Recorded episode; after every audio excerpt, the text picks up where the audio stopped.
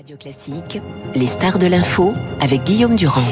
Et sur toute l'actualité, vous avez rendez-vous comme tous les lundis avec évidemment Luc Ferré tout à l'heure à 8h moins 20. Bonjour euh, Paolo Lévy, merci d'être avec nous en direct de Rome. D'abord, est-ce qu'on peut avoir Paolo dès ce matin, puisque tout ça est arrivé en pleine nuit, disons la vision la plus juste de l'ensemble des résultats? Ben écoutez, je pense que, que oui, les indications désormais sont, sont assez solides, les résultats sont assez solides. Il y a eu un ras de marée de l'extrême droite en Italie, c'est quelque chose euh, euh d'incroyable. L'Italie se réveille euh, avec un, un, gouvernement euh, de droite, attraction très très forte d'extrême droite. Figurez-vous que le symbole de Fratelli d'Italia, le parti de Giorgia Meloni, qui a gagné les, les élections, a comme symbole exactement la même flamme euh, tricolore euh, de Marine Le Pen, parce que vous n'êtes pas sans savoir que Jean-Marie Le Pen avait repris ce symbole, avait copié ce symbole à l'Italie dans les années du mouvement social italien, donc euh, dans les années euh, de l'après-guerre, quand cette force euh, mhm. fasciste à l'époque, voilà, voulait reprendre le pouvoir. Il n'était jamais parvenu en 50 ans, et aujourd'hui, ce matin, c'est la grande revanche de l'extrême droite italienne. Donc nous sommes avec une alliance, pardonnez-moi, Paolo, nous sommes avec une alliance entre Forza Italia de Berlusconi, donc Matteo Salvini, la Ligue, et Fratelli d'Italia, donc avec Giorgia Meloni. Euh, le score des autres de la gauche, euh, est-ce qu'on en a une idée? Ça, ça fait 43% à peu près. Les autres, quel est le score qu'ils obtiennent? Ben, écoutez, assez décevant, surtout pour euh, le Parti démocrate d'Enrico Letta, qui rêvait au moins d'être, euh, de passer la barre de 20%. Il n'y est pas parvenu parce qu'on est à 18-19%.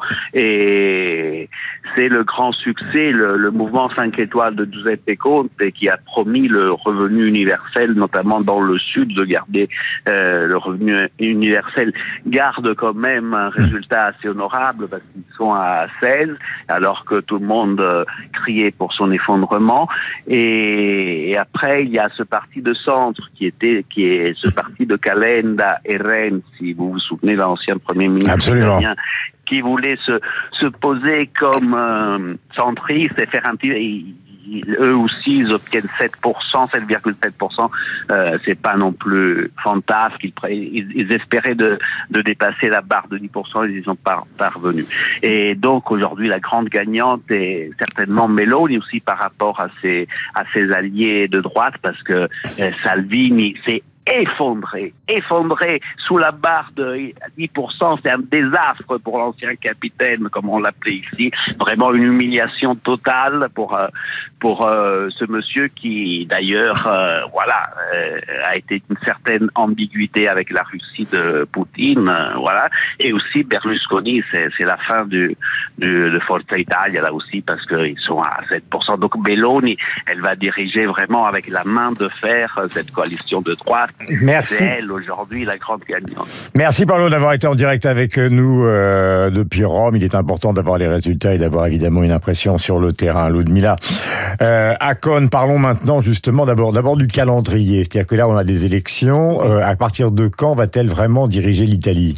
Il faudra à peu près au moins un mois parce que la procédure consiste à le président de la République doit nommer. On essaye d'être précis oui. avant de discuter voilà, des, des questions fondamentales euh, qui agitent évidemment d'un point de vue politique euh, la situation. Mais voyons ce calendrier. Donc, le président de la République doit nommer quelqu'un, ce qu'on appelle un explorateur. Rappelons son nom, c'est important. Le président. Euh, Sergio Mattarella. Voilà. Sergio Mattarella doit nommer ce qu'on appelle un explorateur qui doit proposer une liste de noms qu'il a après avoir fait des consultations avec les partis politiques et cette liste doit être susceptible d'être approuvée ensuite par le Parlement.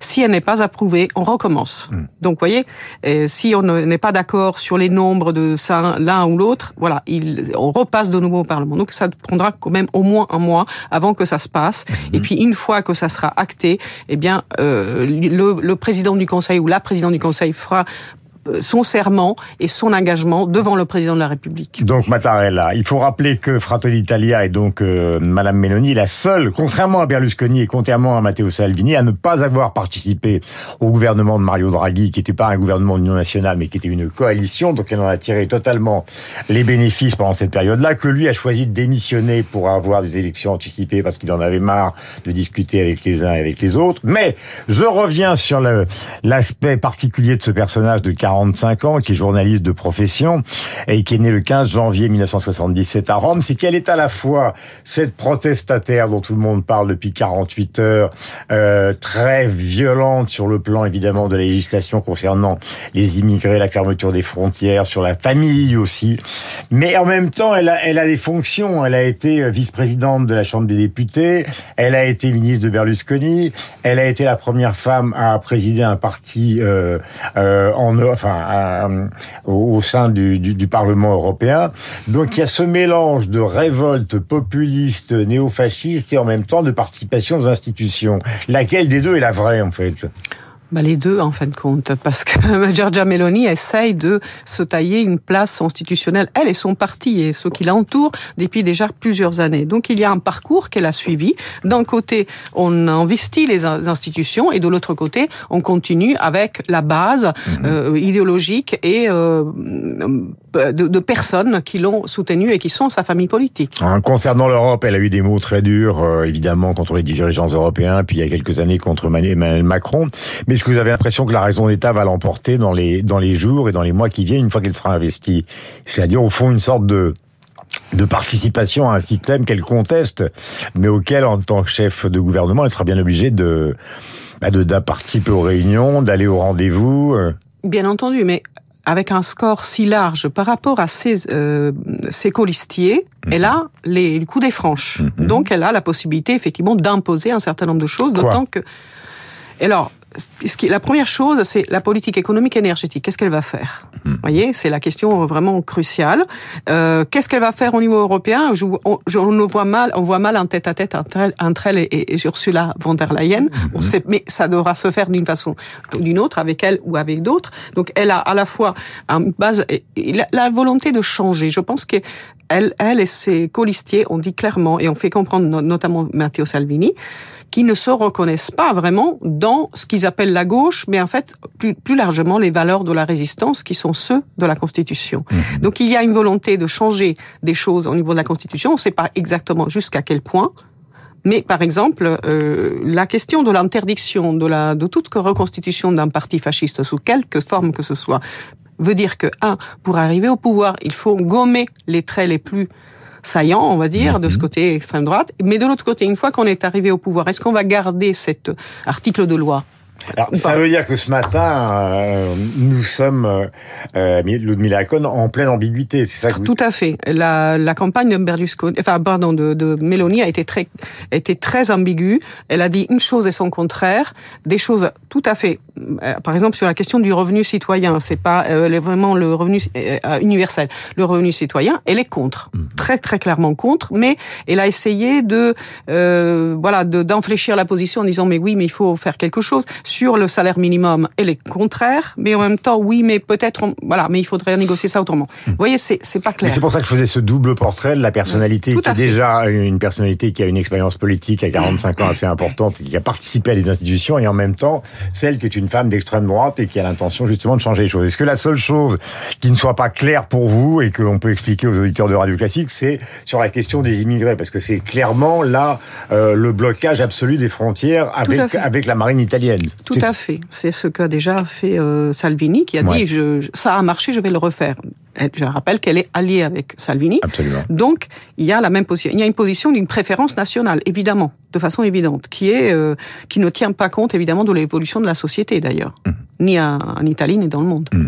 Est-ce que vous considérez qu'il s'agit, parce que c'est une question que tout à l'heure euh, posait Renaud Blanc à notre confrère Toscano et on l'entendait aussi avec Marc Lazare, est-ce qu'on est dans une résurgence d'un pays qui accéderait à un fascisme en ayant perdu la mémoire, ou est-ce que ça n'a pas de rapport Il s'agit d'une extrême droite comme on en trouve euh, dans d'autres pays européens? Ça a été le cas en Autriche, ça a été le cas par exemple d'une certaine manière avec Orban et avec d'autres pays européens. Bah, Qui est-elle cette dame? Elle vient clairement d'un parti euh, qui était un parti fasciste, néo-fasciste, on va dire, mhm. dans les années euh, de l'après-guerre, qui était l'OMSI, qui ensuite est devenu Alliance nationale. Je rappelle que c'est Gianfranco Fini qui a inventé le terme post-fasciste. Mhm. Donc ce n'est pas un gros mot, c'est lui-même qui, pour se démarquer un petit peu, mais tout en gardant cette continuité, il a il a inventé ce terme.